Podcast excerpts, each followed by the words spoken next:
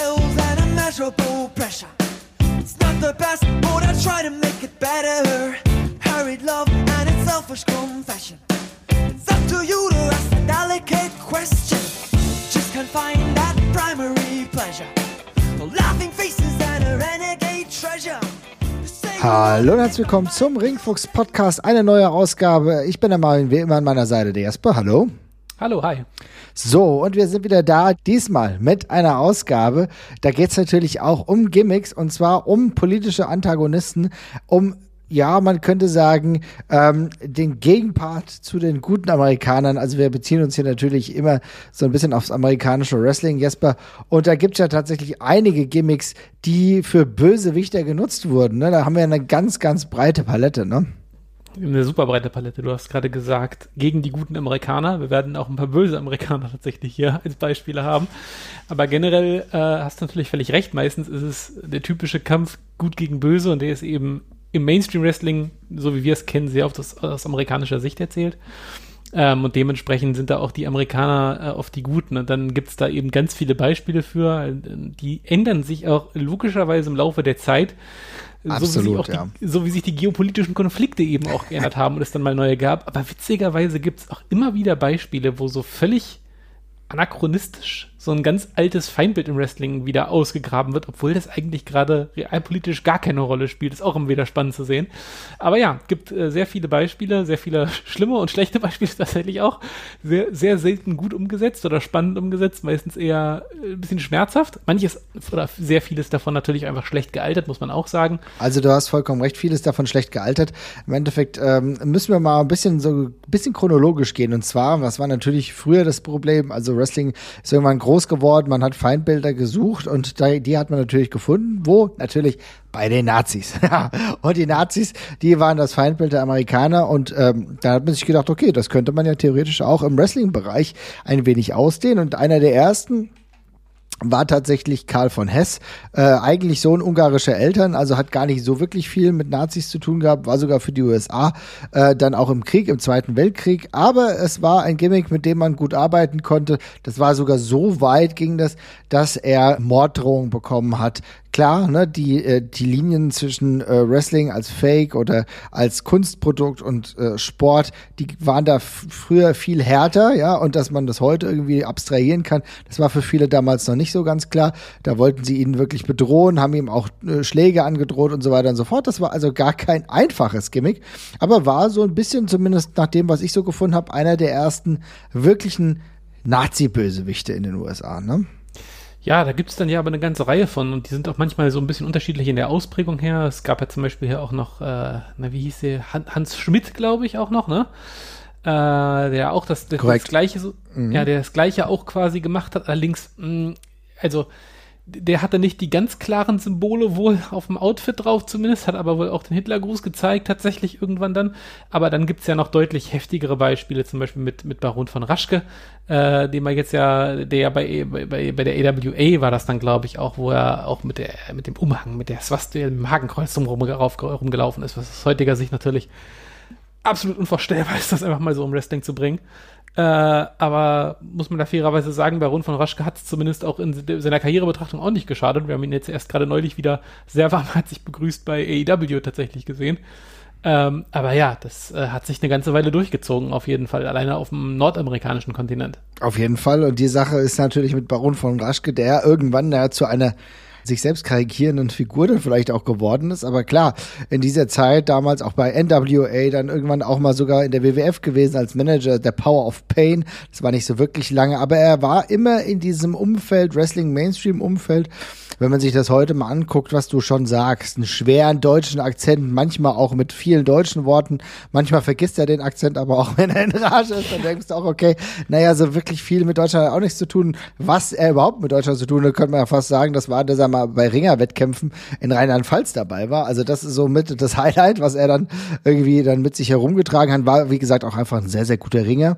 Äh, ursprünglich aus ne-, Nebraska gekommen, ja, aber er hat halt dieses Gimmick wirklich perfektioniert und äh, was vielen gemein war, und das, da kommen wir gleich noch zu ein paar anderen Athleten, war äh, nicht nur vielleicht auch Deutsch gesprochen. Du hast eben schon gesagt, die Swastika überall drauf. Da gab es noch ein paar weitere, über die wir gleich noch sprechen.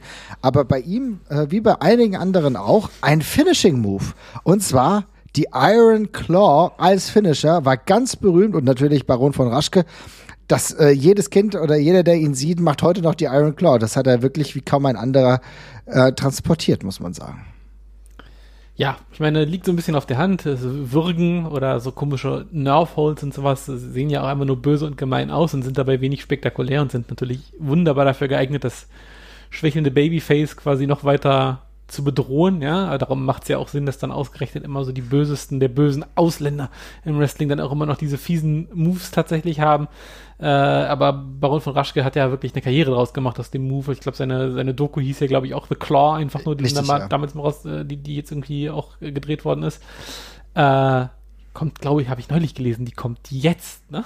Ja, ich glaube nach irgendwie zehn Jahren oder sowas. Ich habe mir nämlich auch gewundert, als ich gelesen habe, dass die bald erscheint, dachte ich so, warte mal, da war ich dann noch in der Uni, als das, da habe ich das erste Mal davon gelesen.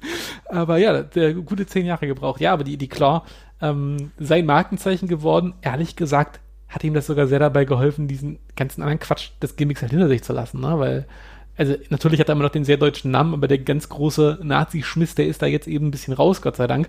Äh, und er hat eben noch die ikonische Handbewegung, da kann er sich ein bisschen von lösen. Ist gut so. Ja, Ich meine, auch mit Stechschrittern eigentlich rumgelaufen am Anfang in seinen Ringzeiten. Da muss man auch wirklich sagen, das könnte auf heutiger Basis einige Probleme mit sich bringen. Nicht überall, also bis nach frühen 2000er, auch in Deutschland gab es das immer noch vereinzelt. Aber ich sag mal, im größeren Rahmen, klar wird es das heute so nicht mehr geben. Aber Baron von Raschke wahrscheinlich einer der populärsten ehemaligen Nazi-Wrestler. Und das hat ja immer mal wieder so andere ähm, Anfänge auch gegeben. Auch bei den von Erichs war das ja am Anfang so. Ich glaube, Fritz von Erich hat ebenfalls den äh, Hitlergruß gezeigt, wie tatsächlich irgendwie relativ viele Ja. in der Zeit, ähm, aber ist dann auch nicht weitergegangen, äh, aber ist ja auch noch früh dann wirklich auch als großer Face dann in Erscheinung getreten, wie seine ganze Familie, aber trotzdem auch da, die Anleihen waren durchaus da. Ne?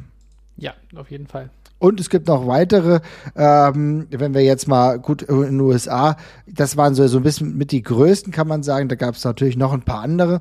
Aber äh, es sollte zum Beispiel auch mal so gewesen sein, das hatte ich mal gelesen, dass John Heidenreich, äh, der eine oder andere mag ihn noch kennen, der ja dann auch gemanagt wurde von Paul Heyman. Da gab es äh, ursprünglich wirklich Ideen, das hatte mal ein Writer erzählt, ähm, dass er auch als äh, Nazi zurückgebracht werden sollte. Das war ja so 2003, 2004 oder 2005, als John Heidenreich groß war in der WWE. Und äh, das war ja eine sehr gewagte Idee und ich bin relativ froh, dass die nicht umgesetzt wurde. Insbesondere, weil Paul Heyman hatte auch seinen Manager hätte da werden sollen. Du hast einen ganz wichtigen Punkt vergessen. Also John Heidenreich wäre nicht nur ein Nazi gewesen, er wäre ein aufgetauchter Nazi gewesen, weil die Idee gewesen ist, dass sie ihn quasi aus dem Eis geborgen haben. Äh, Das wollte ich dir überlassen. das, äh, also der Nazi aus dem Eis quasi. Ähm, war tatsächlich ewig lang eine Urban Legend und wurde dann aber von einem Writer, ich glaube, es war, ich glaube, es war äh, Madigan, ich habe Mhm. den Vornamen von dem vergessen. Ähm, ich, ich möchte, ja doch, es war Madigan, ziemlich sicher, äh, der das bestätigt hat tatsächlich, dass er mit dabei gewesen ist, als die Idee rum, rumgeworfen worden ist. Ähm, es wurde dann aber glücklicherweise nicht gemacht und äh, stattdessen war Heidenreich nur so ein sehr seltsamer Zeitgenosse. Ja, aber es wäre tatsächlich sehr spät nochmal fast der Fall gewesen. Ähm, und dann gibt's ja, keine Ahnung, also wir können ja mal ga- ganz, also du hast ja vorhin schon ganz richtig gesagt, das ist ja nicht nur in den USA der Fall gewesen. Nein. Man kann, auch, man kann ja auch nach Mexiko rüber gucken. Da gibt's, glaube ich, den, das, das Nazi-Gimmick mit dem vermutlich besten Nazi-Gimmick-Namen, nämlich El Nazi. ja. El Nazi, einfach wirklich auch so richtig stumpf, einfach ein Typ in einer, in einer Luchador-Kleidung, der einfach ein fettes Hakenkreuz auf der Brust hat. Wahnsinnig kultiviert. Ja, das hat sich jemand richtig viel Gedanken gemacht. äh, Finishing Move ist natürlich auch die Swastika. Alter, als du mir das gezeigt hast, bin ich fast gestorben vor Lachen. Ja. Also das ist ja also so stumpf. Und ich habe jetzt neulich in einer, noch einen Artikel gefunden in Vorbereitung auf die Folge, dass es sogar eine Frau gab. Genau, La Nazi. Gimmick, La Nazi, die das Gimmick auf, also, ja, Also- different times. Ne? Auf jeden Fall 60er Jahre, wilde Zeiten, aber er hat ja tatsächlich auch ganz gute Fäden gehabt mit dem Blue Demon beispielsweise, ja. Also da war durchaus ein wenig was da, aber man muss schon sagen, also das war schon ein bisschen, ich sag mal so, mit dem Vorschlag haben wir wirklich direkt drauf, ne? Ja, ja, es war schon sehr, sehr offensichtlich. Und man braucht auch nicht, genau, du hast eben schon gesagt, natürlich nach Mexiko, aber erinnern wir uns auch, gucken wir mal nach Japan, eine Frauenwrestlerin, und zwar Dump Matsumoto, äh, hat, glaube ich, nie wirklich gesagt, dass sie Nazi ist. Ist, ich weiß ich gar nicht genau, ja.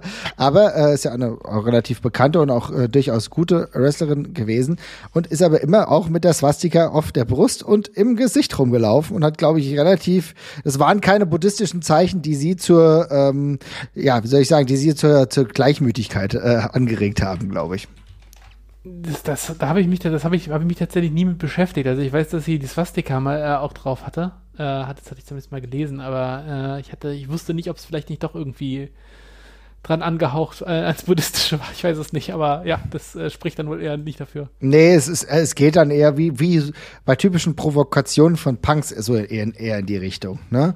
Und äh, das ist das, was ich jetzt rausgefunden habe. Liebe Leute, korrigiert mich. Wir haben ja so einen Discord-Channel.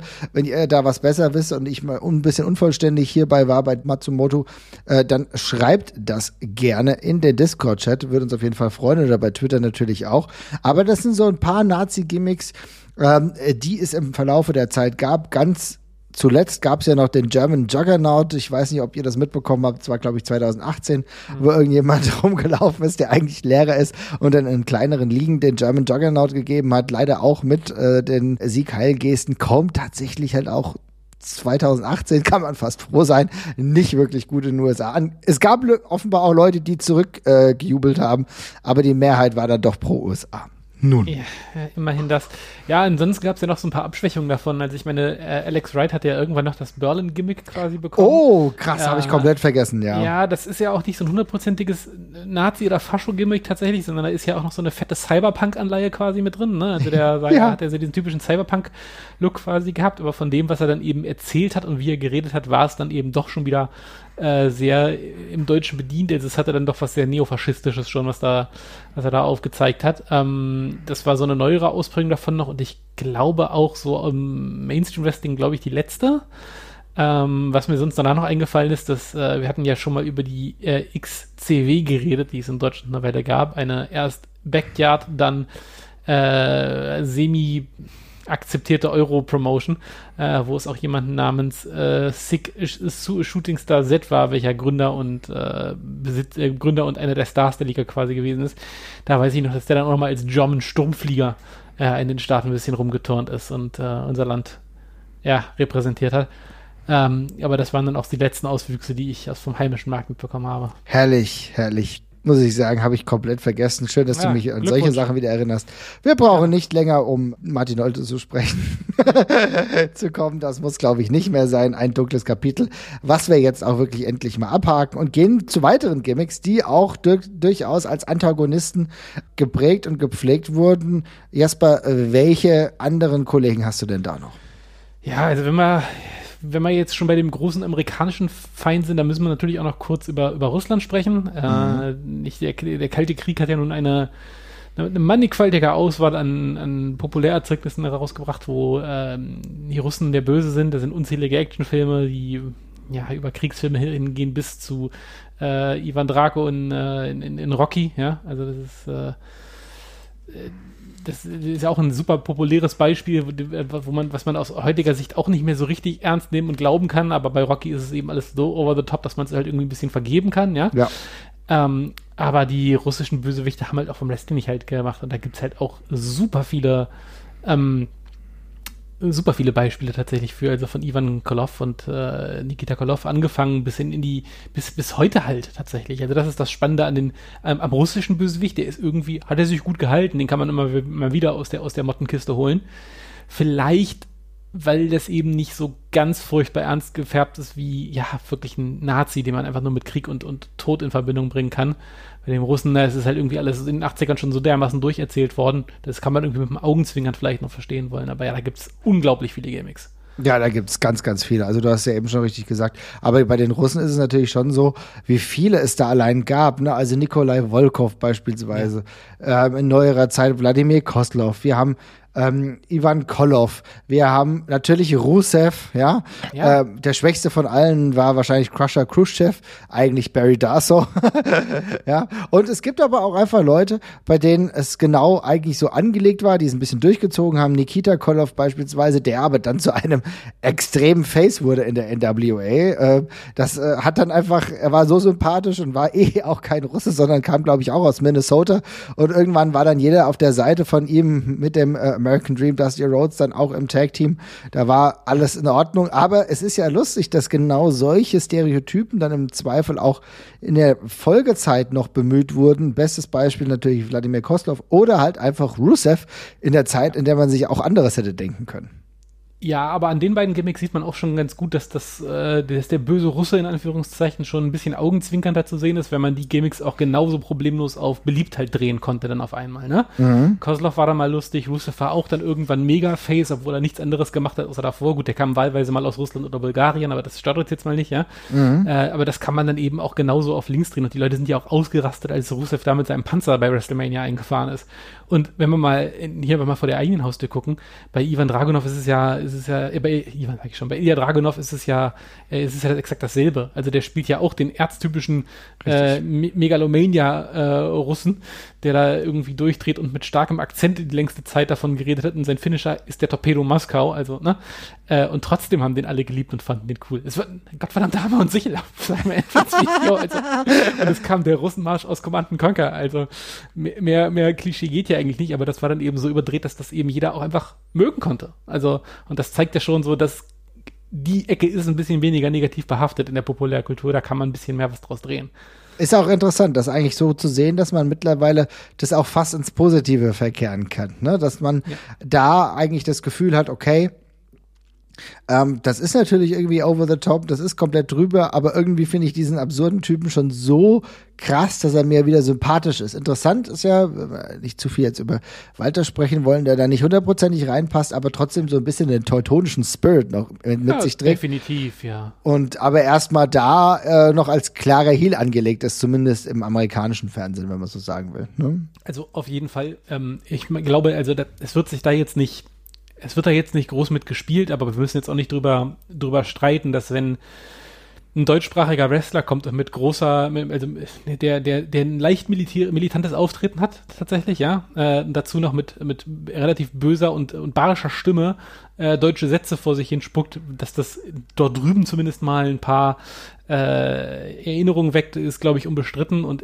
wir hatten ja hier die Ringkampfdiskussion tatsächlich auch so ein bisschen mal, ne? Das ist ja auch mal so ein bisschen diskutiert worden das, das, kann, das, das kann schon ein bisschen damit spielen, ohne sich jetzt da komplett aus der Ekelkiste zu bedienen. Das ist auf jeden Fall so.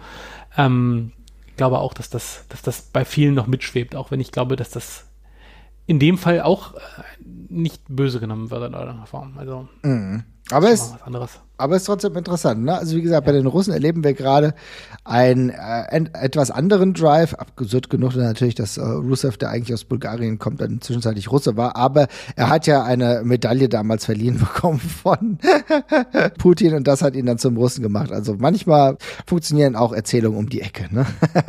ja. Aber es gibt ja noch mehr, lieber Jesper. Wir haben ja noch einiges. Wir haben noch einiges, ja, tatsächlich. Ich würde auch gerne mal bei einer etwas äh, bei einem etwas seltsamen äh, Auswuchs tatsächlich bleiben, der mhm. mich irgendwie immer sehr fasziniert hat, weil ich ihn auch nicht verstanden habe und mir überhaupt nicht herleiten könnte, wie zum Teufel es dazu kommen konnte. Und das ist die, äh, die Truth Commission, äh, die es mal in der WWF gab. Völlig gaga.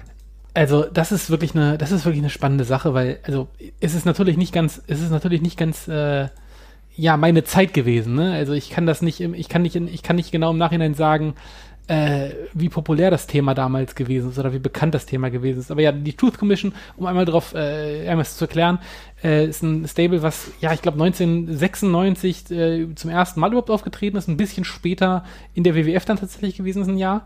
Ähm, bestehend aus dem Commander äh, Kurgan, äh, Recon, äh, Sniper, Tank und Jackal, dem, ähm, dem heutigen Don Callis. Ähm, und die waren ja quasi eine paramilitärische Truppe, die aus Südafrika kommen sollte, tatsächlich. Äh, hatten auch so einen Militärmarsch als Eintrittsmusik, waren so in Tarnfarben und mit roten Berets gekleidet auch, also eindeutig, eindeutig militärisches Auftreten.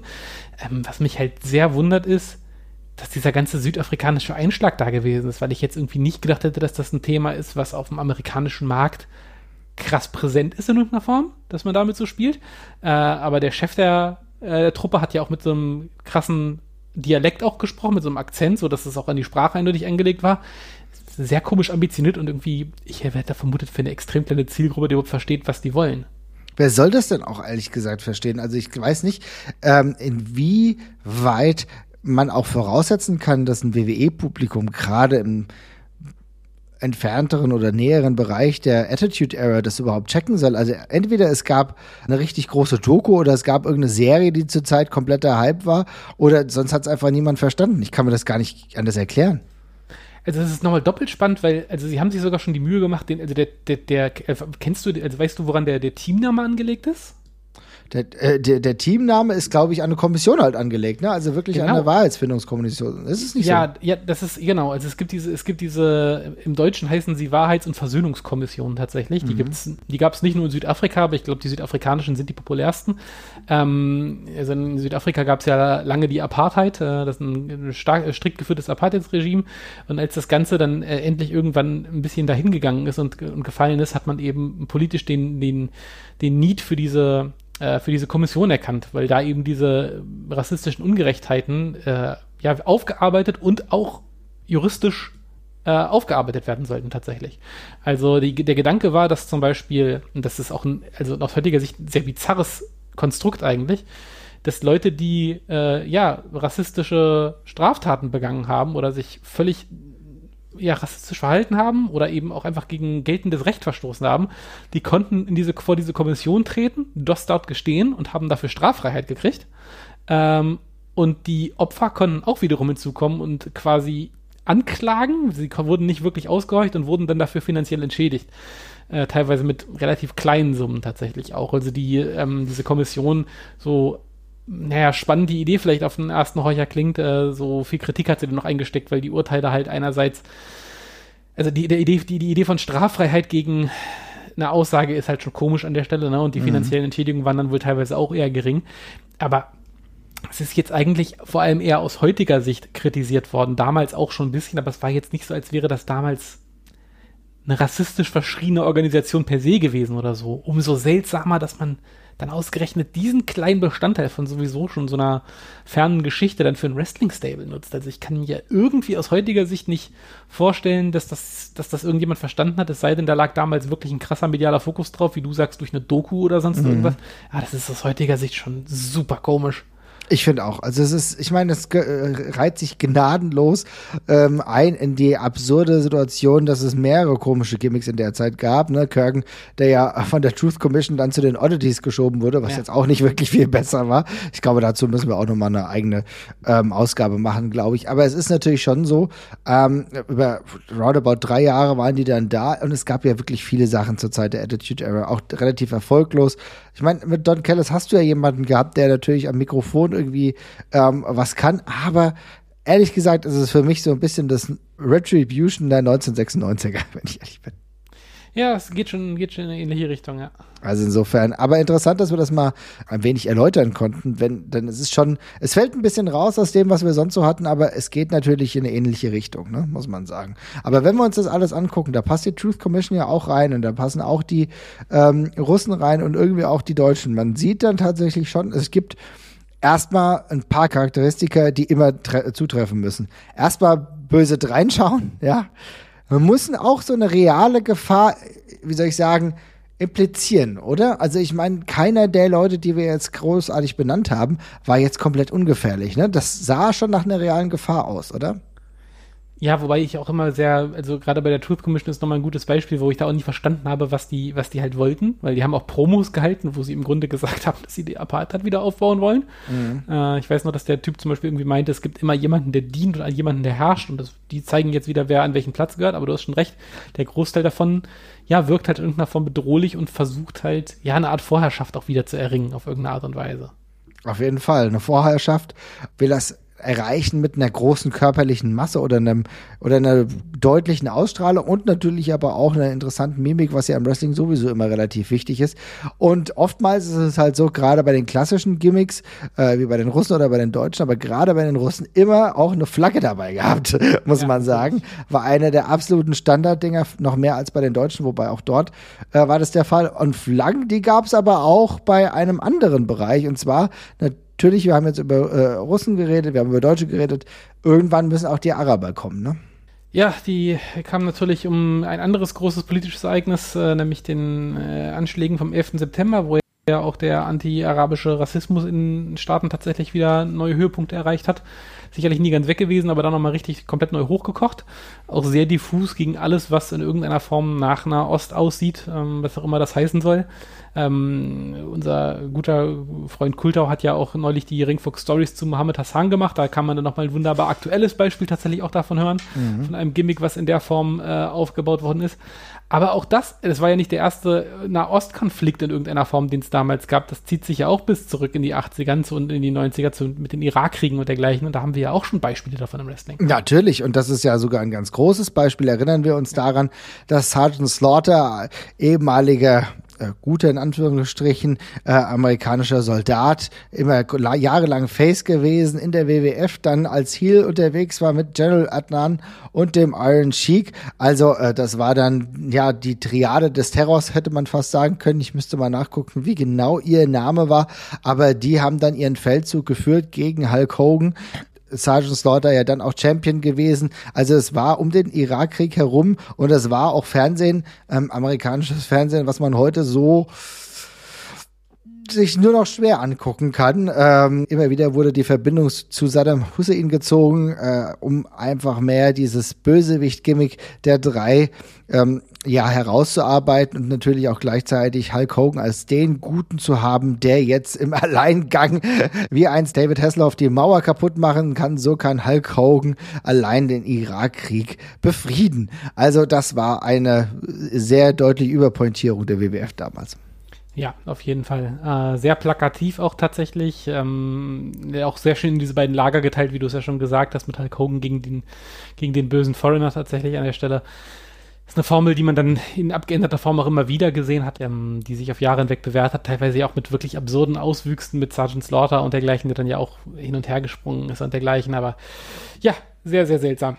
Ja, aber es ist ein zeitgeschichtliches Dokument, kann man sagen, denn es über viele Jahre war das einer der Hauptfäden in der WWF und dann dementsprechend ist dann irgendwann auch vorbei gewesen. Irgendwann war Sergeant Slaughter wieder ein äh, Face und dann war er dann irgendwann auch äh, wieder General Manager. Das hat sich dann alles wieder gegeben, aber das sind immer wieder so Gimmicks, die immer wieder zurückkommen und gerade in Sachen Araber gab es ja mehrere. Da gab es ja auch, wir haben ja eben schon den Iron Sheik genannt, aber es gab ja auch den originalen Sheik ja. beispielsweise und in Abwandlungen zum allerersten Mal eigentlich nicht mit, zumindest habe ich hier nicht so erlebt, als ganz klarer Bösewicht deswegen, weil er dort herkommt. Sabu fand ich, das war so ein bisschen was anderes, oder? Wie siehst du das? Ja, tatsächlich. Sabu hat einfach nur eigentlich vom Look her damit so ein bisschen gespielt. Ähm, ja. Das war aber eigentlich auch größtenteils schon alles und ansonsten war bei Sabu überhaupt nichts damit zu holen, dass er dass er jetzt in irgendeiner Form da groß mit Stereotypen rumjongliert hat. Also Sabu war halt dafür bekannt, dass er ein verrückter Wrestler ist und eine irre Offensive hat und ansonsten hat er eben ein bisschen von der Kleidung sich bedient und das, das war es dann aber tatsächlich auch. Also irgendwie schon relativ spannend, dass äh, der auch sehr schnell über dieses Gimmick halt einfach hinausgewachsen ist ähm, und dann eigentlich nur noch als ja, größtenteils geliebter Face-Wrestler aktiv gewesen ist. Ja, das muss man sagen. Gerade er wirklich als Face auch unterwegs gewesen, dementsprechend da auch noch mal so ein bisschen, äh, wie soll ich sagen, den Kreis durchbrochen hat. Aber äh, was natürlich auf der anderen Seite schon interessant ist, dass jemand, der vor ihm dann unterwegs war, mit Abdullah the Butcher, der eigentlich auch nicht Abdullah heißt und eigentlich auch ganz andere Namen hat, aber da schon, obwohl es eigentlich überhaupt in vielerlei Hinsicht gar nicht so wirklich gepasst hat, aber natürlich dieses alte Narrativ schon bemüht hat, aber weniger auf, ich würde sagen, we weniger nur aufgrund seiner Herkunft, sondern auch einfach, weil er komplett brutal auch unterwegs war. Ne? Also er war in mehrerlei Hinsicht gefürchtet, könnte man meinen. Ne? Ja. Also insofern, wir sehen, da gibt es viele, die sich dementsprechend auch daran bedienen. Hast du denn noch etwas? Ja, tatsächlich würde ich jetzt mal weg von den rassistischen Anleihen tatsächlich kommen, sondern jetzt mal auf ein, ja, ich sag jetzt mal eine kulturelle Auseinandersetzung kommen. Also die WWE hat ja mh, mm, eigentlich Zeit äh, ihrer Existenz immer wieder Probleme mit äh, Leuten gehabt, die sie in irgendeiner Form zensieren wollten, die davor gewarnt haben, dass das vielleicht äh, schlecht für Kinder ist, was die da produzieren, dass das nichts ist, was einfach im frei empfangbaren Fernsehen laufen sollte und dergleichen. Und äh, eine Gruppe, die sich da sehr stark hervorgetreten, hervorgetan hat, äh, vor allem in den späten 90ern, war der sogenannte PTC, das ist der Parents Television and Media Council. Ähm, also ja, eigentlich so eine typische, so eine typische Medienaufsicht wie man, kann man sie sich vorstellen. Ne? Mhm. Weil im Deutschen, in Deutschland ja auch einige davon haben. Ja, und die haben sich damals tatsächlich sehr auf die WWE, ja, ich sage jetzt mal eingeschossen, das meine ich jetzt gar nicht im Sinne von festgebissen, sondern einfach haben die sehr im Fokus gehabt tatsächlich und ist jetzt aus heutiger Sicht auch, glaube ich, nicht so wahnsinnig überraschend, wenn man so an die Attitude Era zurückdenkt und guckt, was da auch gerade äh, in Richtung sexistischen Anleihen durchaus im Fernsehen passiert ist. Da haben sie sicherlich nicht mit allem Unrecht gehabt, was die damals gesagt haben. Ähm, wobei ich habe mir auch noch ein paar von den Anklagen durchgelesen, die sie äh, teilweise öffentlich gemacht haben und da steht auch, also teilweise stehen da auch Sachen drin, äh, die dafür sprechen, dass derjenige das Programm gar nicht geguckt hat, sondern sich einfach angeguckt hat, wie ein Wrestler heißt, zum Beispiel Hardcore Holly, und dass der offenbar irgendwas Pornografisches macht im Fernsehen. Das stimmt jetzt auch nicht so ganz. äh, aber ja, die, die Stoßrichtung war klar. Also diese PTC ähm, war ja, hat die, hat, die, hat die WWE ziemlich genervt, ist ihnen ziemlich auf den Wecker gegangen, immer wieder gemahnt. Und wie das Vince McMahon nicht zum ersten Mal gemacht hat, äh, hat er dann eine Parodie davon einfach an den Start gebracht. Und das war die sogenannte RTC, also ein Wortspiel auf PTC. Äh, die Abkürzung stand dann für Right to Censor. Und das war genau das, was die gemacht haben. Das mhm. waren, äh, ich glaube, zum Höhepunkt waren es äh, fünf Leute, aber in wechselnder Besetzung waren es äh, Steven Richards, der glaube ich eigentlich immer der Anführer gewesen ist, zusammen mit Wall Venus, dem geläuterten Pornostar, äh, dem Goodfather, dem geläuterten Godfather. Das fand ich übrigens ein sehr gutes Wortspiel damals. Das, das, ist ein sehr gutes, das ist wirklich ein fantastisches Wortspiel. Ähm, und Ivory und zwischenzeitlich glaube ich The Cat auch mal ganz kurz. Äh, ja, und die sind dann halt immer rausgekommen und also mit unter lautem Sirenengeheul und Getröte äh, waren auch angezogen, äh, angezogen so ein bisschen wie die Zeugen Jehovas. Äh, einfach nur so in, in weiß, weißem Hemd und, Schli äh, und, und, und, Schlips. Also sahen eher nach religiösen Fanatikern als nach, ja, äh, Aufsichtsbehörde, sage ich mal, auf.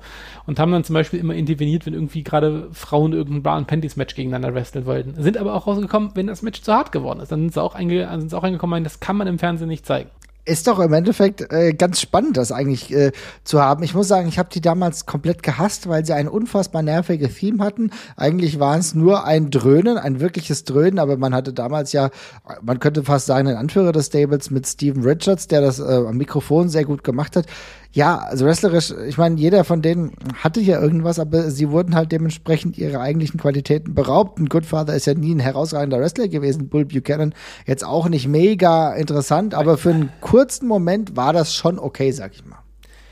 Ja, es hat auf jeden Fall, also für die alle Beteiligten war es, glaube ich, eine ganz gute, eine ganz guter Gig, weil die haben auf jeden Fall alle relativ viel Spotlight bekommen dafür, dass sie eigentlich alle absolute Randfiguren gewesen sind. Sie waren sehr viel am Mikrofon unterwegs, ähm, allen voran auch Ivory, mhm. die sehr viel reden konnte. Und tatsächlich, also das Gimmick ist natürlich bekloppt, aber es ist aus damaliger Zeit eigentlich eine der gelungeneren Parodien, die auch gut ins damalige Programm gepasst hat, muss man sagen, weil das Programm eben auch selber andauernd gesagt hat, wie edgy und aggressiv und gewalttätig und heiß und verboten es alles ist. Und dann macht das natürlich irgendwie auch Sinn, so eine Faction reinzupacken, die da so auf die Bremse tritt. Also in dem Fall hat man da mal eine ganz sinnvolle und coole Parodie draus gemacht, auch wenn das natürlich irgendwann auch ein bisschen stumpf war und das jetzt auch nicht immer wahnsinnig unterhaltsam war, wenn irgendwie leicht bekleidete Frauen dann zum Schluss Ivory irgendwie in Matsch geworfen haben oder sowas, aber die Grundidee ist auf jeden Fall nicht ganz verkehrt, da hat man weitaus Blöderes gemacht. Das ist richtig, aber eigentlich passend.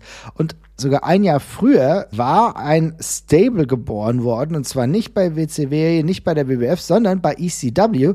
Und zwar war es das Network. Und das hatte sogar auch eine ähnliche Funktion. Und zwar im Endeffekt so, ähm, dass das Network erneut mit Don Callis, aka, aka Cyrus, also The Virus hieß er damals, ähm, der dafür gesorgt hat, er wäre ein, ja, wie soll ich sagen, Repräsentant äh, von TNN gewesen, also von dem Network, wo ECW damals zu sehen war, und sollte sich darum kümmern, damit das Programm weniger sexuell, weniger aufreizend, weniger hardcore ist, sondern ähm, dass es ein normales Fernsehprogramm ist. Und das ist im Endeffekt ähnlich zu dem, was wir eh gerade mit Right Sensor gesehen haben, ja, die 2000 angefangen haben. Und da kam übrigens denjenigen, derjenige, der dann irgendwann mal als King of Oldsburg in Erscheinung getreten ist, und zwar Steve Corino kam ähm, da in Erscheinung in größerer Form und war dann der King of Old School. Und Old School, das Old School Wrestling war damals der Kontrapunkt zu Hardcore Wrestling. Also wir sehen, auch da gab es genau solche Anleihen, die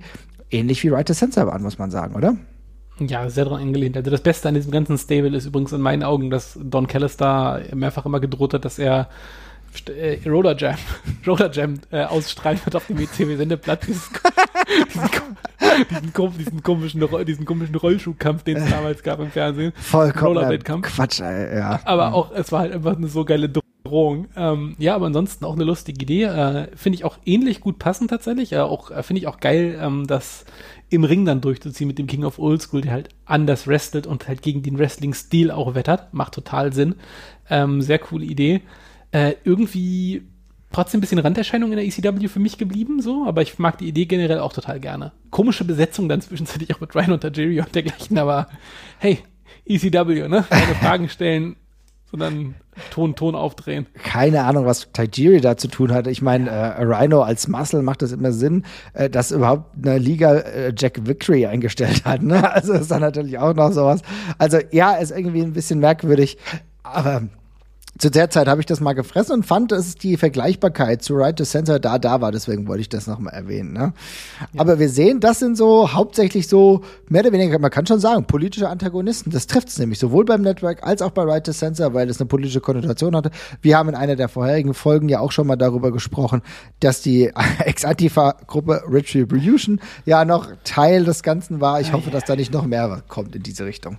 Ja, aber die müssen wir eigentlich tatsächlich auch noch mal ganz kurz ansprechen, weil ich das auch nach wie vor sehr spannend finde, weil das ja ein ganz, ganz interessanter Blick durch die amerikanische Linse drauf ist, wie sie Antifa, Schrägstrich, irgendwelche Rioters äh, wahrnehmen in, und das einfach in so eine komische Chaotengruppe dann manifestieren von Leuten, die sich schwarze Masken aufziehen und wahlweise ein paar Scheiben einschmeißen oder eben ein bisschen catchen, je nachdem, was da passt. Sich aber auch alle stolz auf ihre Verträge sind, die sie unterzeichnet haben. Ähm, also das war ein, eine, eine absurde Mischung und ja, eine der wenigen Fälle, wo die WWE versucht, so mal wieder aktuelle politische Entwicklungen direkt mit aufzunehmen, äh, kommt heutzutage nicht mehr so wahnsinnig oft vor und muss man, glaube ich, ehrlich gesagt auch eher froh drüber sein, weil das meiste davon nicht so wahnsinnig gelungen ist. Es ist nicht wirklich gelungen, muss man ganz klar so festhalten. Ähm, war extrem peinlich. Bleibe ich auch dabei, für mich eine der peinlichsten Acts der letzten Jahre. Und es ist natürlich auch so, dass man das nicht mehr ganz so häufig macht, was in Ordnung ist. Die Frage ist, Kommt sowas irgendwann mal wieder? Keine Ahnung, weiß ich nicht. Ja, politische mhm. Antagonisten könnten immer mal wieder aufkommen. Ähm, ich bin aber froh, wenn die WWE sich da erstmal ein bisschen von fernhält. Ich bin froh, dass der Kelch an uns vorbeigegangen ist, irgendwie ein Black Lives Matter Movement in eine negative Richtung zu schieben. Das hätte ich mir ja. durchaus bei einigen auch vorstellen können. Ja. Das Ding ist halt aber, dass es eben auch inzwischen dermaßen bipolar ist da, dass es eben auch da gar keine klaren Feindbilder mehr gibt. Also bei allen Themen, die wir gerade angesprochen haben, gibt es, mhm. ich glaube, gerade in den Staaten einen relativ genauen 50-50-Split, der sich einfach an den Parteien orientiert, äh, was ja auch einfach da vor Ort ein tierisches Problem ist. Ähm, ich finde, man hat schon also es gab ja mal nach dem nach den nach den Anschlägen vom 11. September ähm, ist es äh, ist, ist es ja gerade im in, in, in den USA ja also je nachdem in welchem Bereich man guckt da hat sich auch nicht jeder von mitreißen lassen aber es gab ja schon sage ich mal so ein Wiederauftreten von so einem überkandidelten äh, Patriotismus der viel stattgefunden hat also ich glaube wir kennen alle noch das tolle Beispiel von den French Fries die in Freedom Fries umbenannt werden und dergleichen ne ach du ja ähm, und da gab es ja auch so da, das hat sich ja damals auch im WWE Fernsehen niedergeschlagen wo ähm, sehr viele Fäden wieder dadurch erzählt worden ist, dass der eine Amerikaner ist. Natürlich, wir haben die Extrembeispiele wie Mohammed Hassan, aber dann gab es ja auch mit La Resistance auf einmal wieder ein böses französisches Stable, weil die sehr guter Punkt, so, ja. weil die einfach so mit diesem Topf geschmissen worden ist von, die wollten nicht mit uns offenbar Seite an Seite stehen im Krieg oder irgendwie sowas. Ja, und dann will ich, dann darf man nicht vergessen, dann gab es eine Debatte zwischen La Resistance und Scott Steiner im Fernsehen, ja. Und, und, wir sollten für Scott Steiner sein. Also, und ich glaube, damals hat man auch schon so gemerkt, das hat alles nicht mehr so ganz geklappt. Und ich glaube, heutzutage wäre es noch viel schlimmer, weil ich glaube, also in einer vollen Halle, da würden die wenigsten jetzt irgendwie wütend Retribution ausbuhen, weil die irgendwie eine Scheibe eingeworfen haben. Das ist Rauditum, was, glaube ich, heutzutage niemand mehr so nahe geht. Und so ist es, glaube ich, bei einem Großteil der politischen Themen. Also du kannst immer noch sagen, aufstehen für die Truppen und Hand aufs Herz und dann kommt Nationalhymne. Das klappt schon irgendwie noch, darauf kann man sich vermutlich noch irgendwie einigen. Aber alles, was darüber hinausgeht, das ist nicht mehr so simpel, dann so Stoßrichtungen vorzugeben, wie das früher einmal war. Das ist nicht mehr so simpel und ich bin auch relativ dankbar, dass das ja. relativ wenig vorkommt im WWE-Programm. Ich stelle mir gerade die Frage, weil ich dahingehend jetzt gar nicht recherchiert habe, aber man müsste mal überlegen, ob religiöse Gimmicks eigentlich immer in einer negativen Betrachtungsweise bei der WWE gesehen wurden. Ja, Denn auf, schon, ja. auf die Schnelle würde ich nämlich nur negative Beispiele finden. Reverend Devon beispielsweise ähm, war ja auch eigentlich, wenn da nur Heel ähm, der Undertaker in seinem ja Sektenführer-Gimmick ähm, natürlich auch Bösewicht gewesen. Habe ich auch mal gerade drüber nachgedacht, weil natürlich Religion ist das eine, aber es hat ja immer auch eine relativ politische Komponente. Ja, es fallen mir jetzt tatsächlich auch super wenig Beispiele aus anderen Ligen ein. So Christopher Daniels war ja auch der Fallen Angel, da ist ja auch mal was Okkultes mitgeschwungen, aber das wurde dann je nachdem, ob er Heel oder Face war, auch einfach unters unterschiedlich stark betont. Es gibt ja sehr viele Kultlieder so die ganze Zeit und Mordecai und sowas. Äh, und ansonsten eben so, ja, wie du schon angesprochen hast, Reverend Devon-mäßig angehauchte, eher aufsässige Typen, oft auch so ja, so Sitten, so Sittenbarone dann halt, ne, die da irgendwie den Spaß am Wrestling verbieten wollen und so. Also ich glaube, positiv ist das nie genannt worden, abgesehen von, ja, Shawn Michaels hat so Gott gefunden und äh, ist deswegen jetzt ein besserer Mensch. Also mehr als darüber ist es, glaube ich, niemals rausgegangen. Also immer genauso bibeltreu, wie es der Amerikaner halt sehen möchte, maximal. Man darf es erwähnen. Absolut. Aber gut, es gibt ja noch einen Kultführer mit äh, CM Punk. Das war ja zumindest mal kurze Zeit. Das könnt ihr euch ja aktuell wieder bei AEW angucken, aber ohne dieses äh, religiöse. Aber da ist auf jeden Fall einiges da. Wir behalten es mal im Auge. Wir schauen, was es für weitere politische Antagonisten noch geben kann, geben wird. Natürlich haben wir die Japaner jetzt außen vor gelassen. Das ist natürlich ein ganz, ganz großer Punkt. Jesper, das, ich glaube, da müssen wir noch ganz kurz was zu sagen, weil natürlich Japaner gerade in der Frühzeit auch immer nur als Heels unterwegs. Haben wir ja auch schon in einer anderen Folge mal thematisiert, aber natürlich ist das auch so ein Ding, ne? Ja, als Heels oder als äh, Comedy-Trottel. Ähm, ja. Das deckt sich aber ehrlich gesagt auch ein ganz klein bisschen damit, wie die kulturelle Darstellung auf den Filmen gewesen ist, weil der ja, der Japaner kam halt irgendwie oft als, äh, also ein bisschen als Depp in, in Serien und sowas auch unter. Ähm, oder eben als komplett mythologischer Fighter oder Kämpfer. Das waren eigentlich so die, ich glaube, größtenteils die Darsteller in den 70ern und 80ern, die sich größtenteils breit gemacht haben. Stimmt. Ähm, aber ja, das hat eine Weile gedauert, bis da auch mal jemand anders gekommen ist. Also ich meine, Yokozuna wäre jetzt das offensichtlichste Beispiel von einem japanisch dargestellten Charakter, ja, mhm. auch wenn er natürlich gar nicht Japaner gewesen ist. Ähm, äh, auch mit der japanischen Flagge und Mr. Fuji, der mit dann dabei gewesen ist. Später hatten wir dann ja Kai und Tai, die äh, ja das typische Comedy-Deppen-Duo quasi gewesen sind. Und bis es dann einfach mal einen japanischen Wrestler gab, der japanisch gewesen ist, ist ja schon viel Wasser den Rhein runtergeflossen, sage ich mal. Ne? Also das ist ja, ähm, ich weiß gar nicht, wer jetzt der allererste war in der WWE Neuzeit. Ähm, du meinst jetzt einfach so, also der einfach, nur, der einfach nur ein Wrestler war, der aus Japan kam. Vielleicht so ein bisschen Tajiri. Das war so ein bisschen ein Anleihen, ja, das kann man Stimmt, schon ja. sagen, ne? Ja, wobei da auch oft der Witz war, dass er kein Wort Englisch gesprochen hat. Ja, und danach ähm, war es der erste Shinsuke Nakamura, muss man ja, so sagen. Yoshi, Yoshitatsu mhm. vielleicht auch zwischenzeitlich, der war ja irgendwie ja. auch mal so ein bisschen einfach nur da. Mhm. Ähm, ja, aber es, kann, es waren nicht so wahnsinnig viele. Yakuza-Gimmicks gab es immer mal wieder angehaucht und so, aber ähm, ja. Genau. Da war die WCW fortschrittlicher, weil sie immer diese Kooperation hatte, ne? Mit ja, YouTube. Auf jeden Fall. Ja, da war dann eben einfach mal einer wie, wie, wie der Mutterhalter, gut, das ist vielleicht jetzt nicht das beste Beispiel, aber Chono. Äh, Tensan, ja, Chono, Tensan, die dann einfach mal aufgetreten sind, wo einfach gesagt worden ist, übrigens, das ist ein geiler japanischer Wrestler. Fertig ist die Laube. Yuji Nagata, die ganzen Cruiserweights, ja. die immer wieder ja, unterwegs waren. Ne? Also die haben das eigentlich vielleicht wirklich ein bisschen aufgeweist. Also bei allem, was die WCW im Laufe der Zeit auch Schlimmes gemacht hat, um es mal so zu sagen. Aber in Sachen Gimmicks bei Japanern war das weniger verwerflich und auch nicht so politisch antagonistisch, sondern da hat man schon gesagt, okay, es sind Wrestler und es sind auch, das hat auch teilweise war das auch lecky. Also teilweise war das auch ein bisschen das Problem, weil mit ja. einem frühen Yuji Nagata konntest du nicht viel anfangen. Das, der wusste, wie er gut im Ring ist und das wusste der ein oder andere vielleicht auch, aber ansonsten hat so die Story darum gefehlt, ne? Ja, total. Das war einfach, das ist ja damals auch super schwer gewesen, weil das war ja, das, das waren ja für die meisten Leute wirklich böhmische Dörfer. Da hast du gesagt, das ist übrigens eine große Nummer da drüben und dann sagt er natürlich, okay, ja, äh, das bringt mich jetzt gerade erstmal nicht weiter als Fan, aber ist heutzutage ja auch alles ein bisschen anders. Wir kennen uns ja inzwischen alle ein bisschen besser aus und äh, kennen auch viele Leute, die noch niemals hier aufgetreten sind insofern, liebe Leute, wenn ihr euch noch mal über japanische Wrestler und Antagonisten unterhalten wollt, beziehungsweise nachschauen wollt, Kenzo Suzuki ist noch ein gutes Beispiel. Oh, Kenzo, der dann auch der japanische Kaiser war, leider auch überhaupt kein gutes Gimmick, auch kein richtig guter Wrestler gewesen, fand ich in Japan. Und das war Stereotyp par excellence. Und das war, muss ja, man die auch wollten sagen. Den doch, die, wollten, die wollten den doch sogar am Anfang Hirohito, glaube ich, nennen, oder? Ja, genau. Wie der, ja. Wie der, wie der äh, der japanische Staatspräsident in Zeiten der, des Zweiten Weltkriegs noch gehießen hat. Ja. Ähm, ist nicht so gut gealtert, kann man sich vielleicht mal angucken. War auch so im Jahr 2000, also schon wirklich ein paar Jahre her, aber trotzdem, naja, ist immer ein Tag Team Champion geworden. Trotzdem, das noch zum Abschluss. Ansonsten wünsche ich euch eine schöne Zeit und dann hören wir uns ganz bald wieder, ihr Lieben. Bis dann. Ciao, ciao.